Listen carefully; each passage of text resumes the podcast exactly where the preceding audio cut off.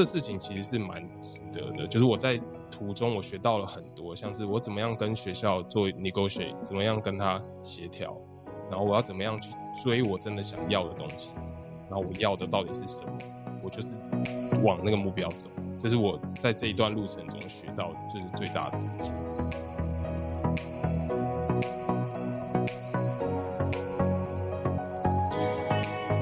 Hello，欢迎回来《大学问》大学生的大哉问，我是主持人查理。那在台湾的另一端呢，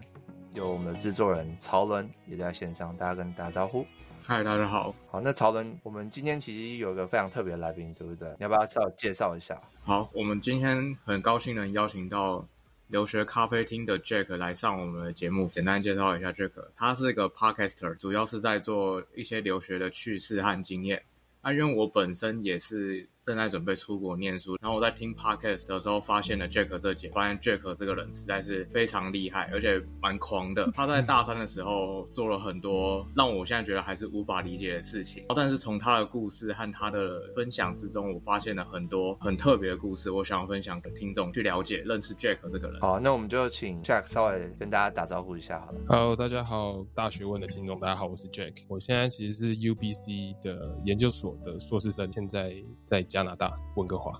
就是 Jack，因为我本身也在准备研究出国念书，那我想要问你一些问题，然后我们来去从这些问题，我们来去讨论一些议题吧。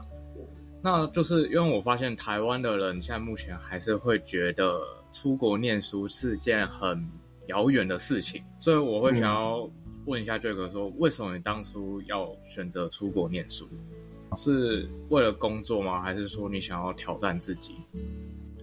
其实当初出国念书没有说想太多，也没有说未来工作跟挑战自己，其实是出国之后才在想的事情。那一开始的契机其实是因为我在大二下学期的时候听到了一些学长姐他们去澳洲的雪梨大学做交换。那因为我读的科系是生化科技系，所以都会去实验室做一点实验，或者是甚至就是实习。听过学长姐就是他们分享他们实验室的经历，发现说。国外的生活好像蛮有画面，蛮有想象，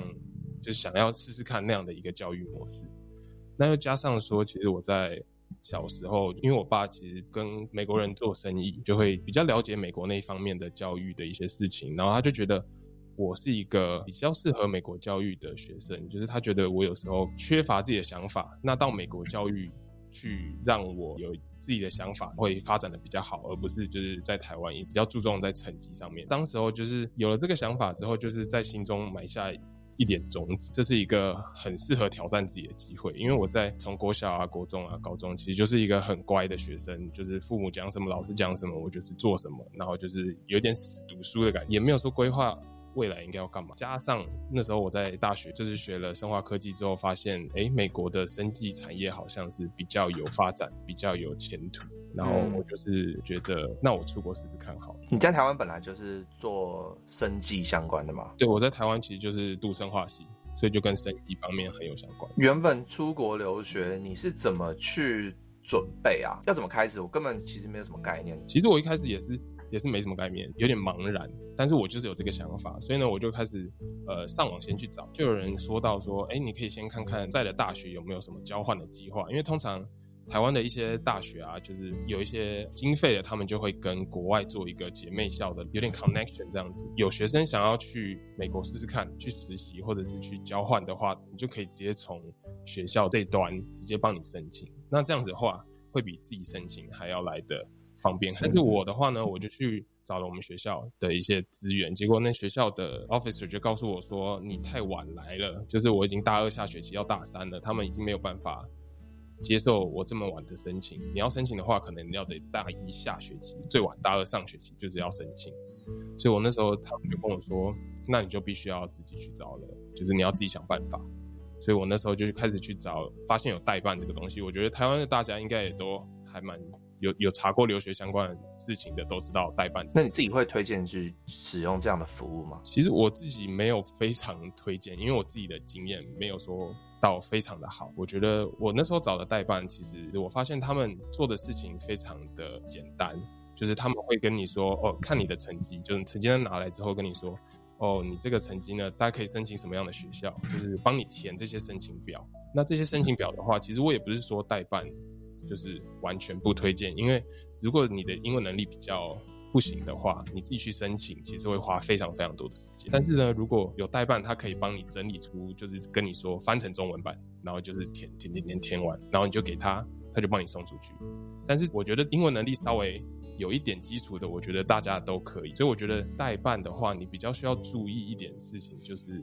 他是不是只帮你做文书处理的部分，还是他可以帮你做一些落点分析，然后帮你跟学校那边 connect，然后帮你做一些额外的资讯交流。我觉得这还蛮重要的。那我可以问你一下吗？因为我发现代办有比我们一个好的地方是，他们所知道的学校会比我们。自己一间一间去查来的有系统，那你觉得代办这个功能是否是可以去利用，还是因为他们会跟某些学校会比较有密切的联络，比较建议说我们这些想要出国人，还是主要是自己去 US Ranking 去查大学相关的资料？我觉得可能要分两种学生，就是有一种学生就是比较有自己的想法，就是你觉得我要去哪些大学，然后哪些科系是我的目标。那我觉得这种学生的话，我就比较推荐你自己去找，然后自己去学校的网站上面看他的申请一些步骤。那如果你就是完全的不清楚，然后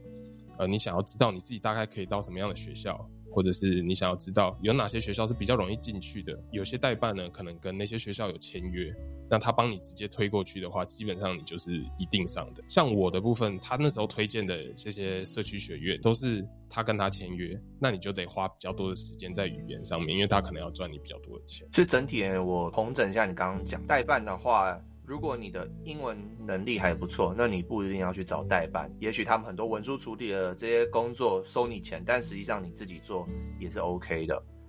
那再来要注意的是，可能这个代办他会特别去推销你某些留学的方案，这个部分你可能要去注意，就是去平衡说自己的能力在哪里，然后是否需要使用代办这样的服务。对。那我另外想问是说，你这个身份的问题。因为感觉，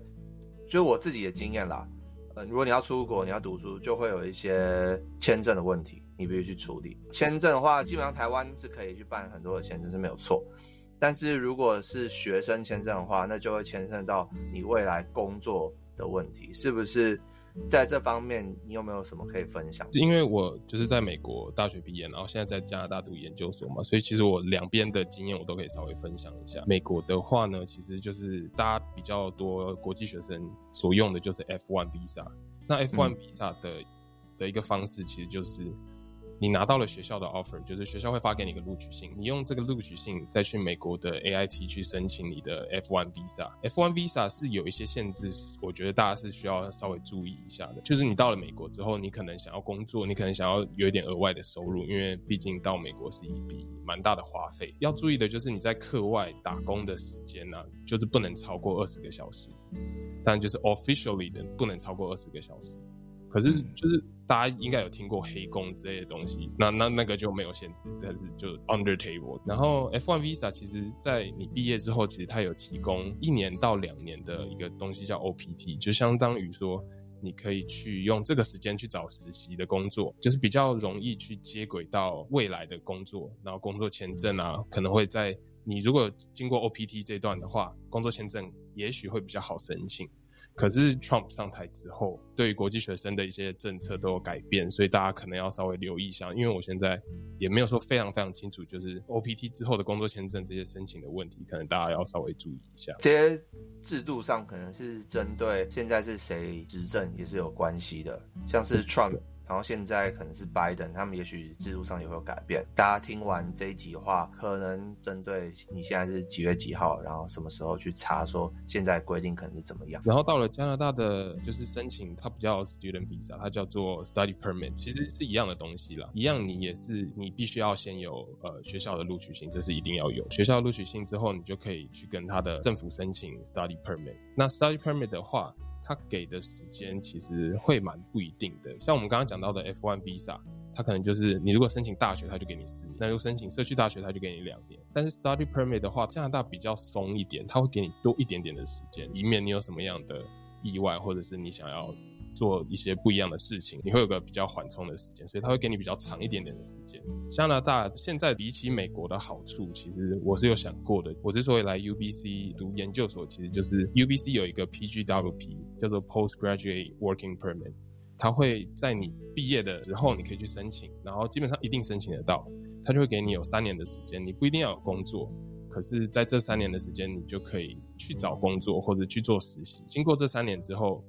你就可以在加拿大申请，就是某些特殊的科系，像是生医领域的科系、engineer 的科系，你就可以去申请你的身份。那这边的身份不并不是国籍啊，就是一个 PR，叫做枫叶卡，永久居留。所以刚统整一下你提到的美国跟加拿大的差别，基本上美国你毕业之后，他会给你一些可能一两年的时间。然后去找工作，是这样。美国应该是会有抽签的问题。现在是好像，就算你被公司 hire 了。你还是得抽签才能拿到工作签证。但加拿大的 study permit，你是说在特定的科系的话，它基本上稳定的，你就会拿到永久居留的的资格。其实还蛮稳定的。就是我我有听说过，其实实验室的同事他在他是博士，而他博士还没毕业，已经确定他可以拿到毕业证书的时候，他就去提交这个身份的申请。他毕业的当下，他就已经拿到 PR 了，还不会用到就是那三年的那个 working permit。对，我可以稍微问一下吗？因为我所我认知的要取得美国绿卡，它是需要律师去协助，然后也会等待非常长的一段时间。这个枫叶卡跟绿卡的时间等待上的差别会差异非常大吗？还是都是要等一年以上，甚甚至更久这样？枫叶卡的话，我我所听到的好像都不用等到一年以上，但是你就像像我说的，就是要某些科系，因为它好像还是有一个 rating system，它有这个评分系统。比如说你今天是待在这边多久了，然后加多少分？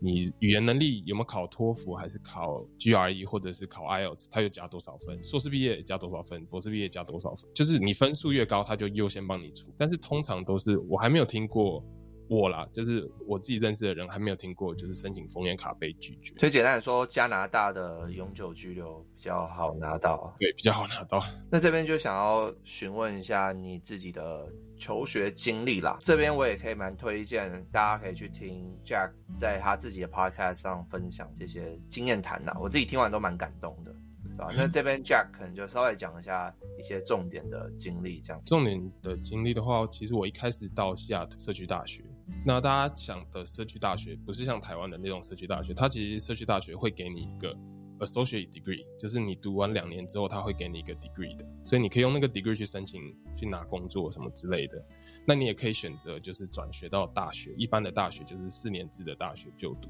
等于你花了两年在社区大学，然后你。只要再花两年就可以拿到学士学位这样子。那我是先到了社区大学读了一年左右的时间，发现说，其实我当初在社区大学进去的时候，一定要考一个语言测试嘛。但语言测试我就发现它卡了我一下时间，就等于说，呃，总共有六级的分级制度，六级你要读完了之后才可以开始社区大学的课程。我当初我觉得我还不错，我可能考个五六，就是我只要读一一到两个学期就好了。结果没想到他给我安排在四，等于我要多读五跟六。所以四五六我都得读，就等于一整年的时间都要在读语言学校。那我那时候其实就想说，说这个时间拉太长了，而且我其实我是大三出来的，所以我觉得我的时间我不能再花那么多时间。所以我当初其实这边也有一个小 tips 要跟大家讲，就是在如果你是找代办的话。我当初的代办，他没有跟我说我可以考托福去 skip 掉这个语言的时间。如果你考了托福，到了学校一定的门槛的话，其实你会跳过这一段时间，你就直接上社区大学的课程了。但是他没有跟我说，所以我当初是读完了四之后，我才考托福。考完托福之后呢，他跟我说我只能跳一级，等于又卡我说我不能直接跳到社区大学课程，他必须让我从就从四跳到六，所以就五不用上。所以我觉得还是多花了这样的时间。读完语言的时候，去上了社区大学课程的同时，我就开始申请了其他大学的一些一般大学的学制，就是我想要拿学士学位嘛。所以呢，那时候其实比较有趣的就是我申我是看到了，我申请了很多间不同的学校，其中一间是 OSU Oregon State University，然后他给了我全基本上全额的奖学金，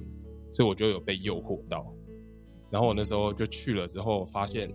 我大三就是大学一二三年级所学的所有学分都不可以转过去，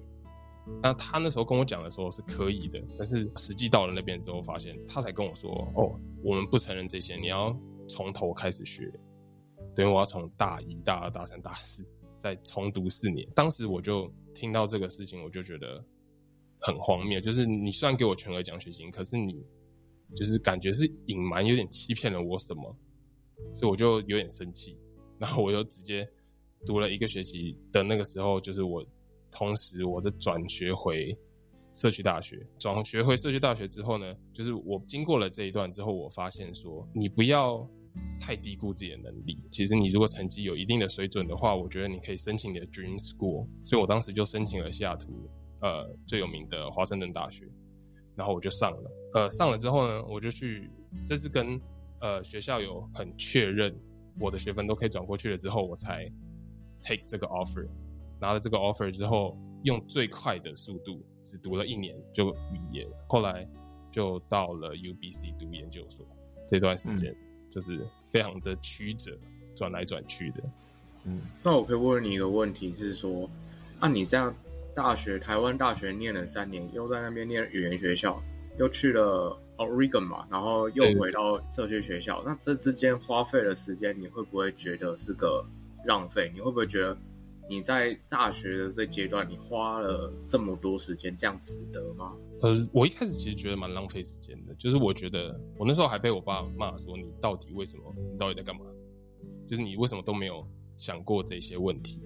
可是，然后你没有查过这些资料。可是我发现，就是我遇到的这些事情，其实是很很难预测到的。你没有办法预测到说，他们突然就是你到了之后跟你说不承认这些事情。其实我觉得。一开始我觉得是浪费时间，我爸妈也觉得是浪费时间。可是后来我就是觉得，这也是成为一个我后来想做 podcast 的一个一个契机，就是我觉得这些问题，就是分享我的经验给大家，让大家不要再走这样的路。那我觉得这事情其实是蛮值得的，就是我在途中我学到了很多，像是我怎么样跟学校做 negotiate，怎么样跟他协调，然后我要怎么样去追我真的想要的东西，然后我要的到底是什么。我就是往那个目标走，这是我在这一段路程中学到就是最大的事情。你自己是怎么去坚持下去啊？因为我刚刚听完你的故事，感觉真的有点惨。原本这些学分全部都不能用，我觉得这个应该是打击很大吧？那你是怎么去坚持下去的？对，我当下其实，在其实我刚到西雅图的时候，有一阵子的低潮期。那个时候的低潮期，其实刚好就是我觉得为什么我还要花那么多时间在语言学校上面？然后我觉得 unfair，我觉得我可以直接，我大学都上那么久了，我可以直接读大学的课程。那当时这个、嗯、这段的低潮期，其实是遇到了我室友 Paul，那他真是一个算是我生命中的一个很好的朋友，非常好的朋友。因为我自己是比较属于比较内向的人啦，所以他他他跟我是完全相反的，他是一个非常外向的人。所以他就拉着我整天跑来跑去，然后那时候就让我有点像忘掉我自己，就是很无力、很无助的那个时候。那在 O OSU 那时候，就是学分不被承认的时候呢，其实我也是崩溃过一次，因为我完全不知道我该怎么办，然后我不知道我下一步该怎么办。呃，我那时候的室友就没有那么好，那时候室友 就是整天在抽大麻，他是一个美国人，然后他也没有跟我有，我记得一个学期下来讲话大概不超过三十句。吧，就是他他活他的世界，我活我的世界这样。然后我那时候其实就是去参加球队。其实我我跟我女朋友很好，然后我女朋友也知道我那时候很低潮，所以她常常会从西雅图下来，然后陪我，就是跟我规划一下人生该就是接下来下一步该怎么走，然后就是一步一步的慢慢走。所以那时候我觉得心理压力很大是一定的。可是我那时候也有一个概念，就是撑过那段最低潮的时间，我知道接下来的时间一定是往上走。你在那段低潮的时候，台湾的亲朋好友有给你什么样实质上的帮助吗？没有。说到这个，真的是我爸妈除了觉得我在浪费时间，他也觉得有点浪费钱。他说，就是花了那么多钱把你送去美国，结果你在那边浪费时间。可是我那时候就是，我发现有些比较好的人，他可以跟家庭去分享这些事情，那他们的爸妈可能会比较愿意去做一个心理上的 support，虽然他们不能帮什么，可是他们不会给你更大的压力。可是我我爸妈的话，这边是不是好像讲他的坏话？就我爸妈的话比较像是给我更大的压力。他就会说，我可能出去玩发个照片的时候，他看到那个照片，他就会说：“你又花钱出去玩干嘛？啊，你都读不毕业，你为什么要花钱出去玩？”所以，我那时候就是对亲朋好友那一端来讲的话，其实我就是完全也也不太好，就是完全不跟他们讲任何我在这边发生的事情，因为我觉得我不想要从你那边得到更大的压力。嗯，辛苦了，出国留学好，真的是很常会看到。不太想要去分享这样的事情，因为说实话，人不在当下，无法去理解当下会遇到什么很多鸟事。对的，我听完 Jack 的故事，其实像我刚刚我提到啊，就蛮感动的。然后现在实际听更有感触啦。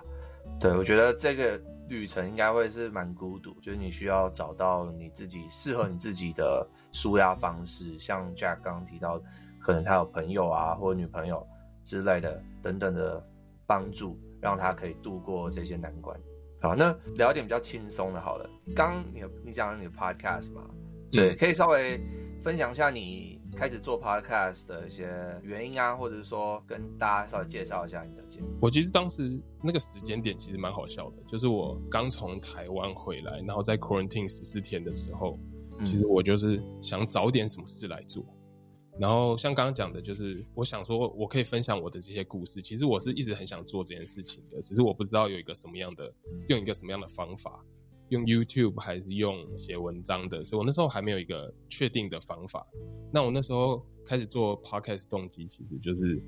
我偶然看到 SoundOn 这个 App，我是在 Facebook 的广告上面滑到的，就是我滑滑滑，然后突然就出现 SoundOn 这个呃 App。然后他就说，这是 Podcast 的 App，是一个声音平台。我就想说，这到底是一个什么样的东西？然后也不知道 Podcast 是什么，所以我就下载下来，然后听。那我那时候第一个听的 Podcast 是无聊的话听我说。然后我那时候其实是很无聊，然后我就看到他那个 title，我就觉得 OK，我很无聊，那我就听你说说看你在说什么。这太太荒谬了。对，然后我就点进去听。然后就发现，刚好我选的是一个，他是一个，他本身是一个配音员，所以他的那个品质就是音质非常非常好，嗯，然后他也是邀请了几个不同的来宾，然后就是这样的东西真的是很适合我来分享我留学的一些经历，因为其实我本身自己之前有做过 YouTube，但是我觉得那个不是我的 style，就是我没有办法在影像方面就是做的那么好。那我就想说，诶、欸，那我就来试试看用声音的方式来分享我的故事。嗯、接下来就是我的主题的话，其实就是因为这样而选出来的嘛。其实我有两个 podcast 的频道，就是一个是就是有关留学的主题，分享留学的事情，各种曲折的故事啦，或者是经历。然后我也会邀请很多不一样，在不同地方留学、不同时间出来留学的朋友，分享他们留学的故事，讲给大家听。也有一些像是比较。干货的东西就是比较，你如果想出来留学，你需要注意一些什么这样的事情，代办啦、租房子啦，或者是车子方面的事情，其实我都有讲过，然后就可以搜寻，IG 搜寻留学咖啡厅就可以搜寻得到。啊，另外一个另外一个频道，其实因为我本身就像我刚刚讲的是生化科技系的嘛，所以我其实对于致力于科普，就是分享科学的新闻给大家听，其实是。有一个憧憬，就是我觉得大家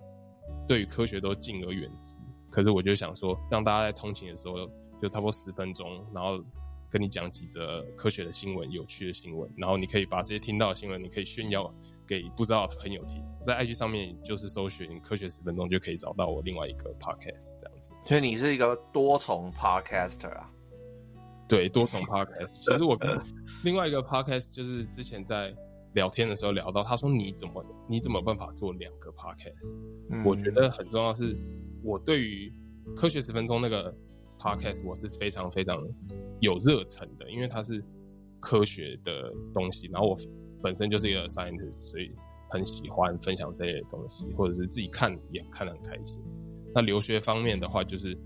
像我刚才讲的，就是我分享我的故事，我也觉得我希望大家都能学习到一些东西。所以我就做了两个 podcast 这样子。那我们的听众啊，如果想要研究一些出国留学相关的议题。我相信啊，大家听完你的分享，也会想要去听你的节目嘛。那我也会把链接放在下面。除了你的节目之外，你觉得还有什么样的资源可以？哎，大家也可以去仔细的研究一下。那其实像我刚刚讲，就是呃，我相信每个大学应该都有，或者是甚至高中的硕士应该都有这样的一个交换计划。所以我觉得第一步，你可以先去。自己的学校找，就是有没有出国留学或者是相关的交换计划的 program 跟资源。再来的话，其实我觉得，呃，每个大学应该都有一些就是出国过的学长姐，那他们可能会办演讲啦，或者是系上分享一些他们的经验，然后或者是教授，其实很多的教授其实他们都是有从国外回来嘛，就是从国外读了博士，然后或者是 postdoc，甚至是博士后研究之后回来做教职。那我觉得都可以跟他们。如果你有听到就是他们有出国留学过这个历史的话，其实我，相信他们都很愿意去分享他们的经验跟他们的故事，然后怎么样去找资源，他们应该也会就是很愿意跟你讲。如果像是 Podcast 上面的话的话，我觉得专门讲留学这一块的话，我算是。始祖嘛，就是讲留学这一块的话，专门讲这一块很少节目会聊到，所以是蛮小众的一个主题。要推荐的话，就是有两个比较推荐，就是一个是留学之后，然后呢，就是他在讲他自己也是留学的故事。可是他，我最近有注意到他停更了，之前的几数都还蛮不错的，大家可以去听听看。那另外一个，如果大家对就是留学之后你要来这边之后怎么生活？对于生活上面的琐事的话，其实另外一个在加拿大的 podcaster 是加点五四三，那他们也是我蛮好的朋友，所以他们也有讲到留学或者是工作相关跟生活方面、休闲娱乐方面。的一些主题，像刚刚 Jack 提到说，我们去找这些资源的话，我们可以透过学校嘛，还有透过网络。但是我个人也有去查蛮多相关的资料，但是其实每个人家庭 background 还有每个人的个性，其实这些都差异蛮大的。所以网络上很多文章的人，你会觉得他们是比较有个性吗？然后或者是他们家里背景经济状况会比较好啊，那像我们这种比较害羞，然后家里经济状况其实又没有非常好的人，想要出国的话，你会有什么样的建议？我觉得如果说呃家里经济状况比较就是比较吃紧，但是你还是想要出国念书的话，我觉得申请奖学金是一个非常非常非常重要的环节。那申请奖学金的话，其实。各个学校对于国际学生，他们都会特别开一些国际学生才能申请的奖学金，所以其实他们会把你晋升的一些强度稍微拉低一点，就是专门给国际学生。那当然你要端出的东西就是你的在校成绩，你必须要维持在还蛮不错的。因为你如果是申请进去学校的话，而没有奖学金，那他看你在校成绩就可能比较松。但是你如果真的是要申请到奖学金，甚至是全额奖学金的话，那你必须要就是成绩还蛮优秀的，然后蛮优秀的之外呢，你要写出你的经历，你要怎么样推销自己，让他们去买单，去觉得投资给你，就是全额奖学金投资给你是一个很值得的投资。我觉得奖学金的部分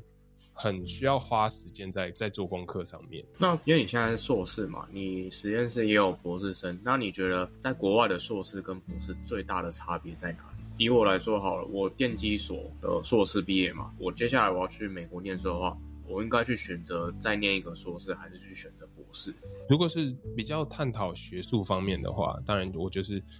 走生医领域，化学啦，或者生化或者生物这一方面，我比较清楚一点。就是硕士跟博士最大的差别，其实就是你有没有自己一个独立的 project，从头到尾是你自己做的。如果像是硕士的话，你可能是。承接之前的学生所留下的还没有 finish 的一些 project、一些 paper，所以你把它，你了解了这些 mechanism 之后呢，你把这个 project finish 就是做完。硕士的话，他们针对发表 paper 这件事情并不是那么的重要，就是你可以发，可以不发，你都可以毕业。可是如果是博士的话呢，相当于你要有自己一个从头到尾就是你自己设计的一个 project，然后你必须要。做完之后有发出一些 paper，那可能两篇，可能三篇，就是每个学校是规定的不太一样。因为我在台湾没有读过博士，呃，硕士跟博士，所以我不太知道台湾的硕士博士是不是有这样的一个规定。可是我知道加拿大这部分的话就是这样子。台湾的硕士就会强迫你要去发论文啊，台湾台湾硕士会这样。是第一作者的论文吗？对，第一作者的论文。哦、oh,，OK。然后论文的那个投的会议或期刊的好坏，其实没有特别要求，但是就是要去做这件事情。哦，就是要投这样子，就要投。博士的话，我也不是很清楚台湾的博士，我只觉得很辛苦。那我觉得这样的话，可能有一点差别，就是国外可能比较注重在就是质量上面。你如果说随便投一个，随便发，就是他们不，就是实验室的老板会比较不希望做这样的事情，他们会比较希望你认真在一个 project 上面，然后他能这个 project 可以到就是蛮还蛮不错的期刊上面。就是不不一定说要到呃 Cell 或者是 Nature 那样子那么高的是，但是就是他们会希望越高越好，所以你要专注在你的研究要非常了解，而不是就是就是赶快丢丢一个可以毕业这样子。那最后想要请 Jack 帮我们简单的做个总结啦，可以跟大家解释一下，或者你推不推荐大家出国念书，或者说要怎么去评估一下。自己适不适合出国念书？我觉得这件事情是是一个非常非常重要的课题啊。当初其实就是我出国念书，我觉得我没有想的那么多，因为我当时觉得我可能如果想太多、太犹豫不决的话，可能就是不会踏出那一步。所以我觉得你需要一定的勇气去踏出那一步，然后你需要一定的冲动跟勇气去做这样的决定。那在做这个决定的同时，你必须要从我的经验来看。你必须要做很多的功课，像是刚刚讲到的奖学金，像是我自己亲身经历的学分能不能转，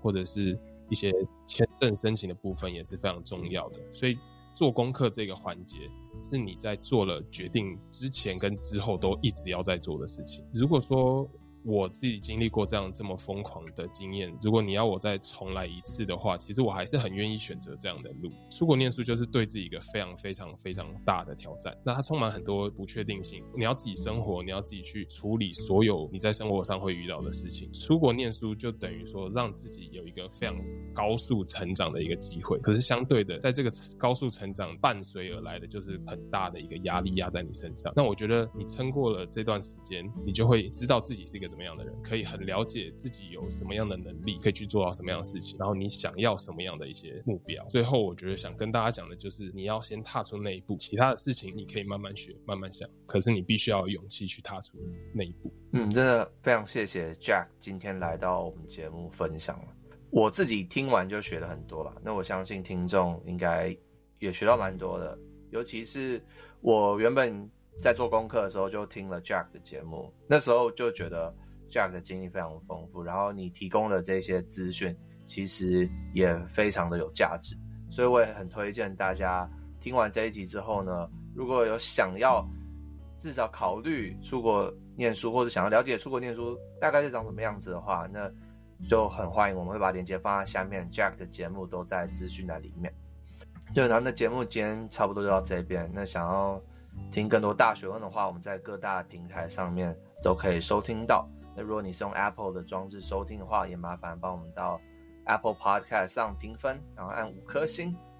我们最后呢，在资讯栏里面有放我们的回馈表单，所以如果大家不管是针对这一集，或者是任何一集大学问的节目，都可以透过那个回馈表单跟我们说说你自己的想法，或是单纯想要跟我们说一些话的话，也可以透过那个表单